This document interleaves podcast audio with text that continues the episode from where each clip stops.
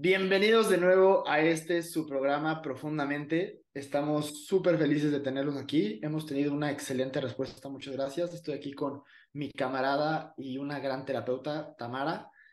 Y el día de hoy, porque ustedes lo pidieron y derivado de que el capítulo pasado hablamos de hábitos y cambios y los retos que tenemos, muchas nos escribieron, nos dijeron el tema de la procrastinación, qué es, por qué procrastinan tanto y querían una explicación. Entonces, pues aquí estamos. ¿Cómo ves, Mita? Sí, sí, sí, es un, es un tema interesante, yo creo que nadie nos escapamos de eso, ¿no? Como que la procrastinación en algún punto de nuestras vidas nos ha, nos ha atacado, afectado, preocupado. Em, y, por cierto, muchas gracias por la presentación, qué bonita presentación. Eh, antes de empezar, me gustaría, eh, el capítulo pasado ni dije nada, pero venía vengo saliendo de una este, influenza que me dio y traigo una voz medio, medio rara, una, una disculpa por eso. Ando un poquito mormadita, así que sí, yo voy a estar como el comercial, ¿te acuerdas del comercial de Baduel? que... Pero es una voz sexy, no te preocupes, Tam. Sí, o sea, voy a estar como, ¿cómo te llamas? Dam, Damara. Damara. Como Me llamo Pamara. No, pero este, perdón por la voz, pero bueno, se hace lo que se puede, ya voy de salida, que es lo importante. Eh, y justo por no procrastinar, es que estamos grabando a pesar de esto, ¿no? Eh, y sí, del capítulo pasado que hablábamos de, hábitos, de propósitos de año nuevo, pues, la procrastinación es, es como que viene de la mano con la dificultad para, para generar nuevos hábitos, ¿no?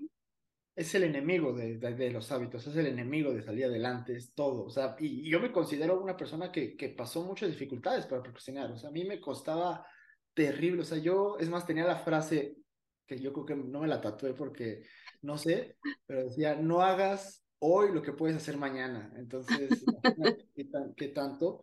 Pero es algo muy, muy profundo, o sea, cuando lo entiendes, inclusive era de los que decían, no, yo trabajo sobre presión, a mí cuando me falte un día, saco la tesis, saco la tarea o saco lo que tenga que sacar porque la presión me eleva mis niveles y lo hago mucho mejor.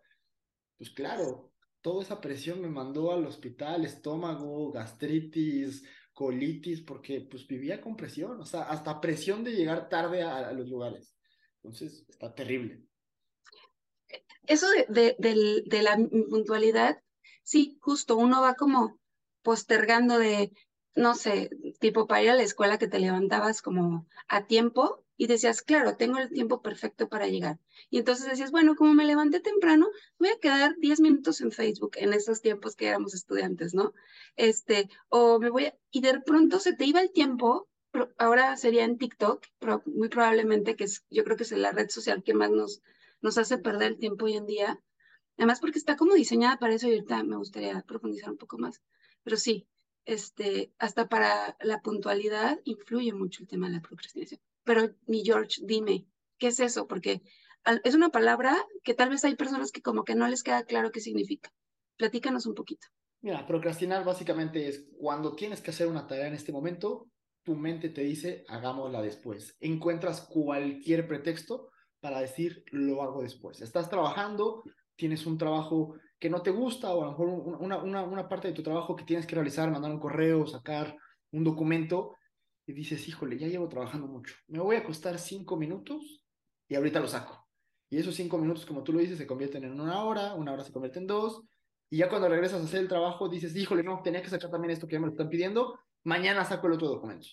Eso es básicamente la procrastinación. Una tarea que tienes que hacer ahorita, la mandas a otra hora, otro día o hasta meses. O sea, es algo que puedes mandar por meses. Y por lo regular es una tarea que no te gusta o que te trae algo adentro. Sí, lo que dicen los expertos es que o te provoca displacer, ¿no? O te provoca cierta angustia porque no te sientes preparado, porque es muy difícil, porque en sí es, tiene cierto riesgo, ¿no? Em, me hacías pensar ahorita en las frases de la abuelita de lo que decías de no hagas, no dejes para mañana lo que puedes hacer hoy. Yo lo hacía al revés, imagínate. Entonces, es, es, es tan, la procrastinación diríamos que es tan antigua como el ser humano. yo, creo, yo creo que es, es este, esta frase eh, tan coloquial, es, es tan cierta, ¿no? Y, y bueno, entonces decías, decíamos, provoca algo negativo y por tanto como que la vamos postergando la actividad, la tarea, la responsabilidad, lo que sea que tenemos que hacer. Em, si, si, por ejemplo, tengo una tarea, voy a hacer un ensayo y pues es un ensayo muy difícil, a lo mejor la, el maestro, la maestra es muy exigente, es un tema que se me dificulta. ¿Qué va a pasar? Mi cerebro automáticamente va a lanzar como alerta de qué miedo, no queremos hacer esto. Y el cerebro, al final de cuentas, mi George, es busca el placer y, e, o sea, busca encontrar el placer y evitar el displacer, ¿cierto? estamos programados así como animales, ¿no? Buscamos el placer y evitamos el displacer. Si esa actividad me va a provocar estrés, este, que, que, me, a lo mejor que me canse, ¿no? Me va a angustiar, pues ¿qué va a decir el cerebro? No, manda tu pensamiento hacia otro lado, o sea, como que trae al pensamiento consciente otra actividad, otros pensamientos que sean más placenteros o positivos, para desviar esa angustia y evitarnos el mal momento, ¿no? Va, va un poco por ahí. Fíjate nada más, ¿qué tan profundo es la procrastinación? Porque todos dirán, ah, es que procrastino y no me doy cuenta. ¿Y qué, qué, qué me puede ayudar un tratamiento psicológico si, si nada más es mi forma de ser que procrastino? Les voy a contar un chismecito de un colega que inclusive le pedí autorización para contar esto, él me decía que tenía una paciente en donde esta paciente vivía sola, bueno, vivía con su pareja, luego se separa de su pareja y tenía una falla en el, en el boiler. Y esta falla en el boiler la hacía bañarse todos los días con agua fría. Y se acordaba y decía, oh, le tengo que llamar primero. No, mañana y mañana. Y lo, lo, lo, lo llevaba y lo procrastinaba, y lo cambiaba y lo cambiaba. Se aventó ocho meses bañándose con agua fría. ¿Cómo? No podría. Cuando trabaja con su, con su inconsciente y cuando logra sacar eso, se da cuenta que el boiler descompuesto le recordaba a su pareja, porque su pareja le decía que ella lo iba a componer. Entonces, el meterse y decir, voy a componer mi boiler, era como dejar ir esa parte de que algún momento su pareja, podría regresar y componerle el boiler. Entonces, imagínense qué tan profundo puede ser una tarea que estás dejando y por eso reiteramos siempre el conócete, haz para que sepas. Y esto va a desaparecer poco a poquito, porque esto que decimos, ay, a mí me encanta el rush, a mí me encanta hacer las cosas hasta el último, pues claro, yo también traía unas cosas personales por las cuales yo dejaba hasta el último las cosas. Yo a mí, a mí me, me hace sentir bien que mis papás me pusieran atención al último momento de vamos por las cartulinas, vamos por esto, porque sentía su mirada.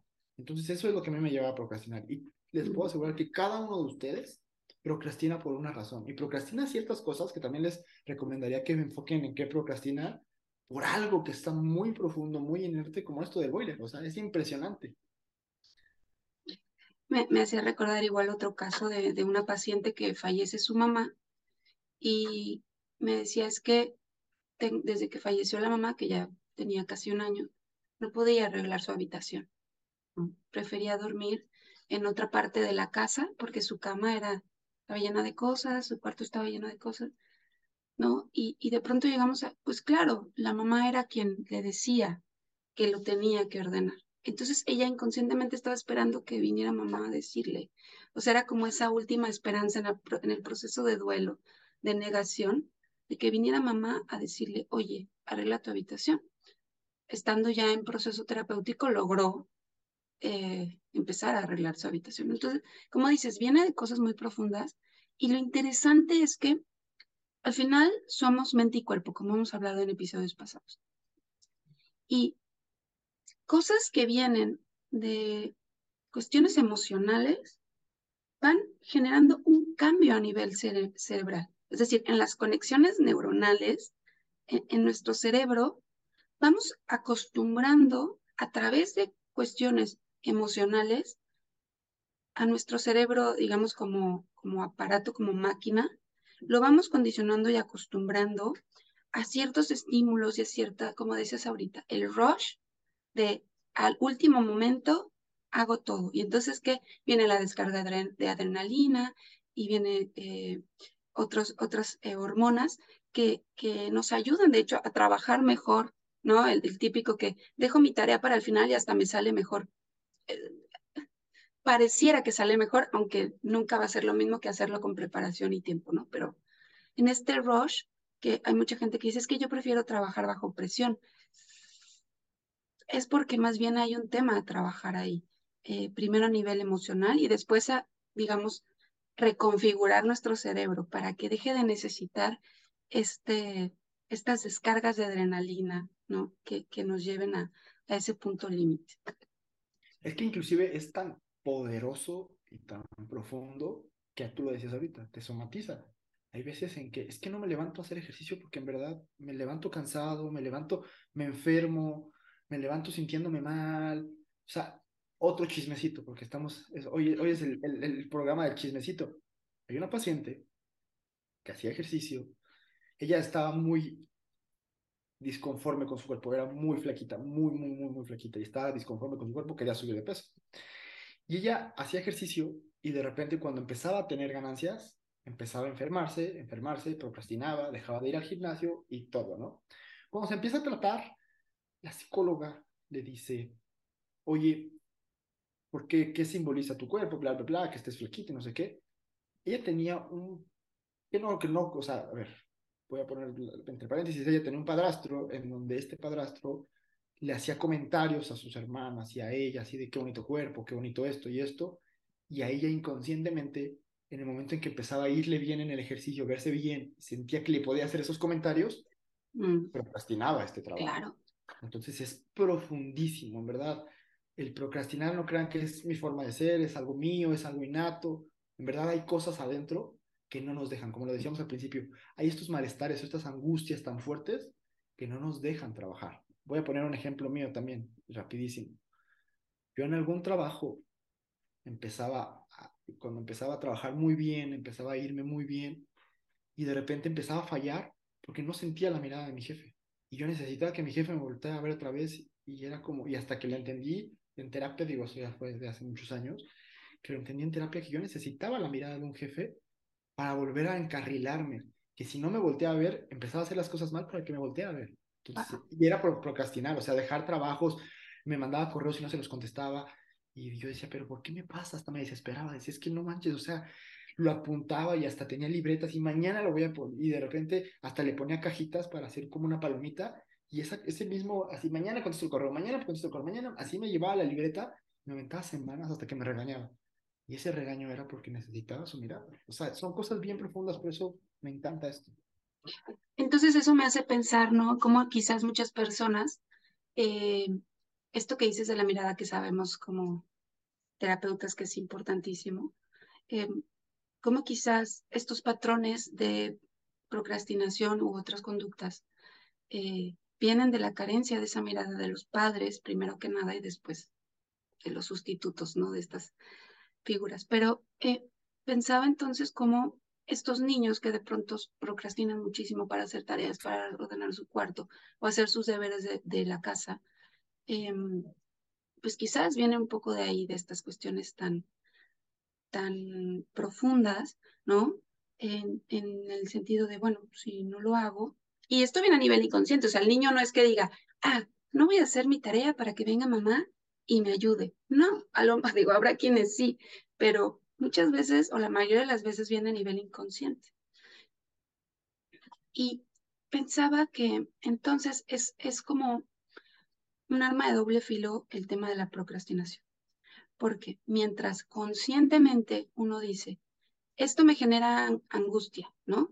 Hacer este ensayo me genera angustia, lo voy dejando, lo voy dejando y luego me preocupo. Tengo tiempo, tengo un mes, en una semana me, me, pongo a hacerlo. O una semana antes de, de la entrega lo hago. Eh, y terminamos haciéndolo además, y a mí me pasó, sobre todo en prepa o al principio de la universidad, que la última noche estás así desvelándote para entregarlo, ¿no?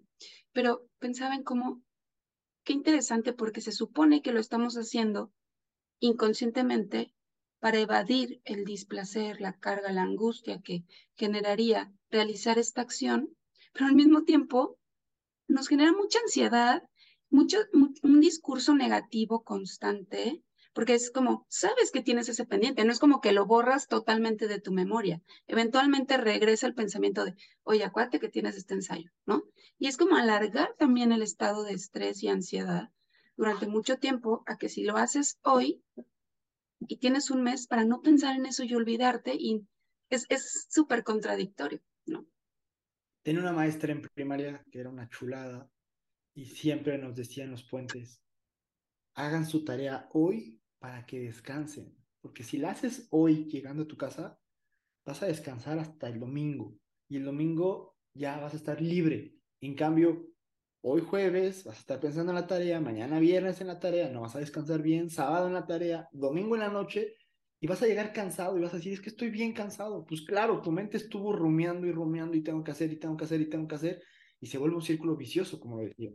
Yo tengo tantas cosas que, híjole, esto está cansado y de repente empiezo a procrastinar no solo una tarea, sino varias y se vuelve como una cadena de cosas malas en donde si termina en lo, que va a la cadena, porque también eso es muy, muy, muy progresivo, en donde a lo mejor, híjole, no tiendo mi cama, pero ¿por qué no tienes tu cama? Porque si tiendo mi cama tengo que hacer mi ropa, pero si hago mi ropa tengo que tender, y si tengo que tender me doy cuenta que tengo que lavar, y si tengo que lavar me doy cuenta que tengo que componer la computadora, la lavadora, y si tengo que componer la lavadora me doy cuenta que estoy solo y no me gusta estar solo, y es algo como profundo, por eso decimos, esta cadenita de cosas, dejas de hacer un chorro de cosas, porque hasta de no tener ropa no voy al trabajo y no, o sea, y de repente cuando empiezas a armar todo te das cuenta de que hay algo, porque no, no, no se va a decir, oye Jorge, pues a mí ¿qué me va, qué me va a estar, este, qué me va a traer que no hago mi cama o que tengo unos calcetines sin lavar? Bueno, ya empiezas a hacer la cadenita y te das cuenta que hay un elemento que te hace procrastinar todo esto. Este displacer puede estar en una serie de cosas muy alternas. No sé cómo lo veas.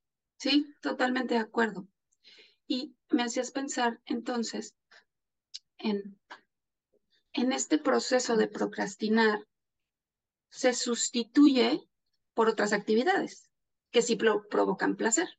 Entonces, si yo sé que tengo que estudiar para el examen, pero, ay, tengo el celular a un lado y mira, está TikTok, hay un en vivo de mi artista favorito y tal y tal, o cualquier otra plataforma, televisión, este, lo que sea, videojuegos, ¿no? Que además entra un factor del que hablábamos el episodio pasado de hábitos, que es em, el sistema de recompensa inmediata, ¿no? ¿Qué, significa para lo que decía hace un momento? Pues placer para el cerebro, ¿no? Entonces, ¿qué prefiero? ¿Desgastarme haciendo algo que me genera estrés y ansiedad, que es un trabajo? ¿O quedarme viendo TikTok que me va a generar distintos eh, como neurotransmisores de la felicidad, etcétera? Entonces viene este sistema de recompensa que nos trae que, yo, yo digo, o sea, yo creo que siempre ha existido la, procrastinación, pero yo creo que ahora está más que nunca, ¿eh?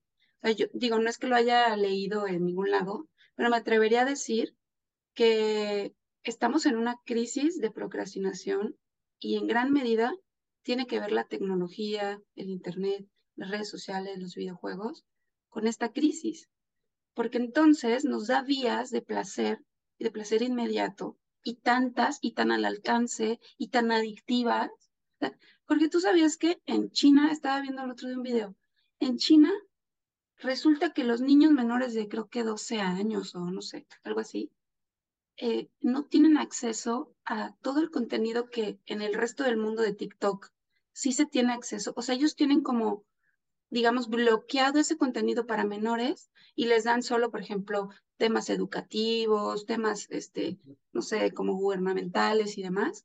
Y, entonces, ellos han descubierto el efecto tan dañino que tienen este tipo de, de, videos, además son cortos, no requieren mucha atención y esto también se vincula con los trastornos de déficit de atención que ahorita está tan, tan en auge y que de hecho la procrastinación es uno de los síntomas de ese trastorno, ¿no? Entonces, entonces, claro, ellos tienen esa parte como muy estudiada y muy detectada y evitan que sus niños se vuelvan tan adictos a corta edad, que es cuando el cerebro se está desarrollando, cuando justo tienes que empezar a, a ser más responsable, a hacer las cosas en tiempo, a bla, bla, bla. Mientras acá en Occidente todos estamos este, totalmente adictos, desde los niños más pequeños del hogar. ¿no? Vemos a los bebés ya en el celular, es la nueva nani de los bebés.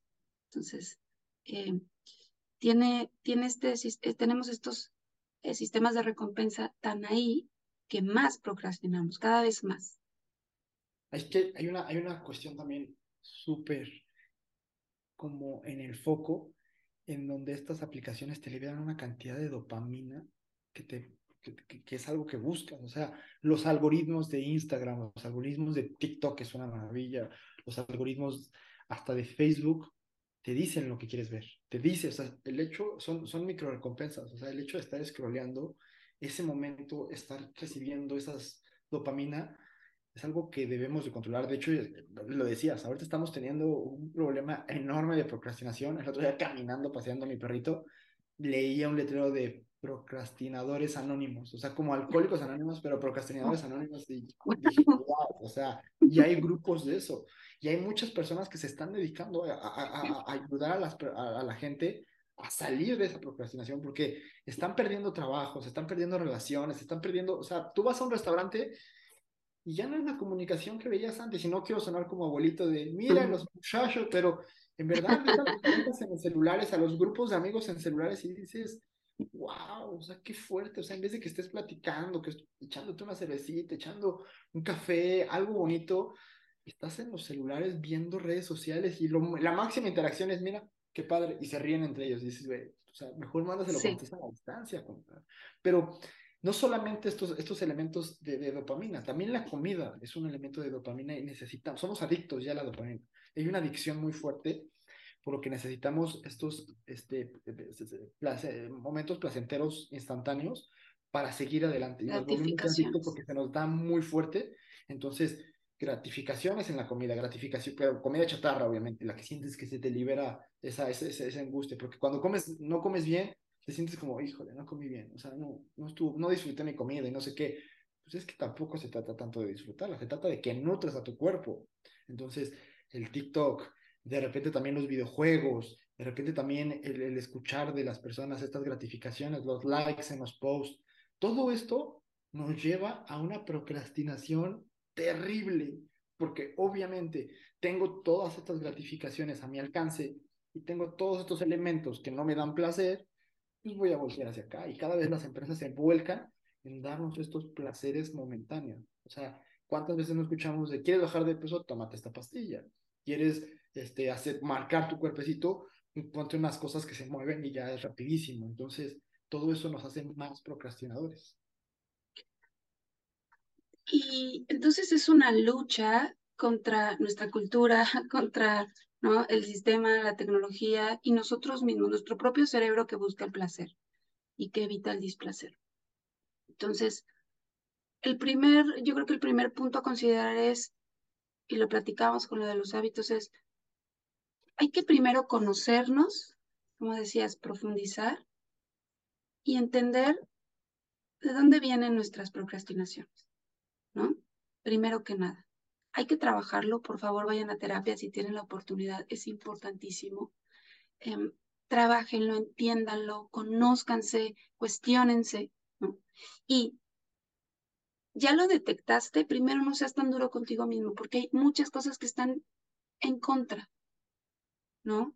Eh, tenemos también este, esta otra mm, parte de las redes sociales que nos muestran las vidas perfectas de esta gente que es súper disciplinada y no procrastina y, ¿no? Y nos confronta muchísimo y nos hace sentirnos y compararnos y sentirnos como lo peor, ¿no? Como ellos sí pueden y yo no, entonces yo estoy mal, yo soy el problema. Primero hay que, primero, dejar de, de compararnos, ¿no? Y segundo es ser autocompasivos, ser menos persecutorios con nosotros mismos, entender por qué hemos llegado a hábitos de este tipo, porque mm, postergamos tanto y poco a poco irlo modificando, decíamos en lo de los hábitos, son cambios, eh, hay que hacer cambios pequeños y hacerlo a largo plazo. Eh, ¿Qué opinas? Me parece perfecto, no, muy, muy bien, y, y, es más, ahorita lo decíamos, no te juzgues porque al final es una adicción, o sea, estás combatiendo una adicción, pero imagínate que tu adicción está permitida, y no solo permitida, sino explotada al máximo. Es como si quisieras resistirte al cigarro, pero las compañías de cigarros te están ofreciendo en cada segundo cigarros. Entonces, lo primero, reconócelo, reconoce que no puedes llegar a tus metas porque tienes todos estos elementos de satisfacción dañinos y luego empieza a trabajar poco a poquito, como lo decíamos, es una lucha de día a día, o sea, hay un libro que me encanta que se dice Despiértate y haz tu cama, o algo así, no me acuerdo bien el título, pero empieza por hacer tu cama. Y una vez que hagas tu cama, vas a voltear, te vas a dar cuenta que tu cuarto está mal. Y una vez que hagas tu cuarto, te vas a dar cuenta que haces ejercicio. Y haces ejercicio y te vas a dar cuenta que no quieres comer chatarra. Come sano y te vas a dar cuenta que te dan ganas de trabajar. Vas a trabajar bien y te das cuenta que no quieres ver el celular.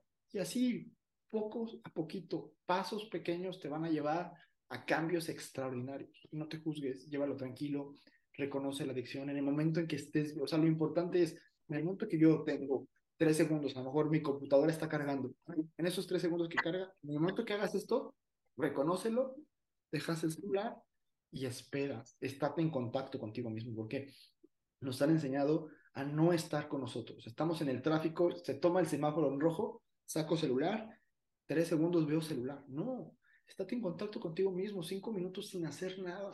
Eso también te va a ayudar mucho. Una desintoxicación de estos gratificantes hace la diferencia.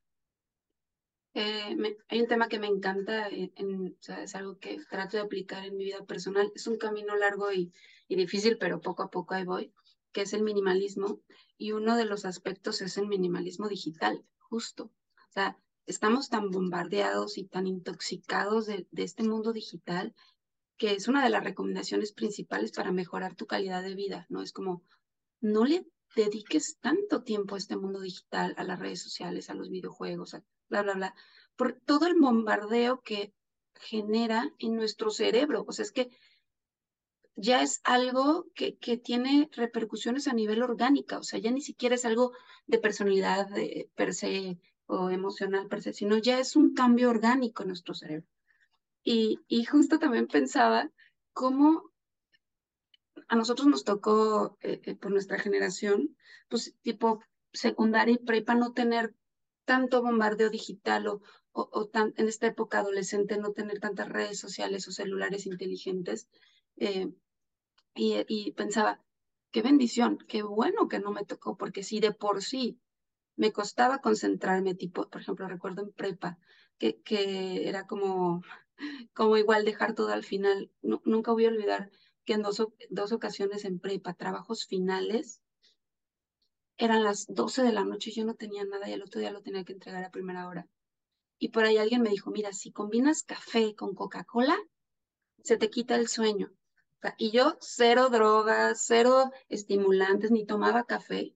Dos ocasiones lo apliqué. O sea, de, la de, de los límites a los que te lleva eso, ¿no? Y sí, Claro que terminé el trabajo, no dormí, llegué en vivo a la escuela y lo entregué, pero qué necesidad de llevar a nuestro cuerpo a eso. Y, a ver, yo lo hice algo, entre comillas, sano, pero hay cosas estimulantes de otro tipo más fuertes que también este, uno puede llegar a, esos eh, extremos por la desesperación de haber estado postergando, postergando, postergando.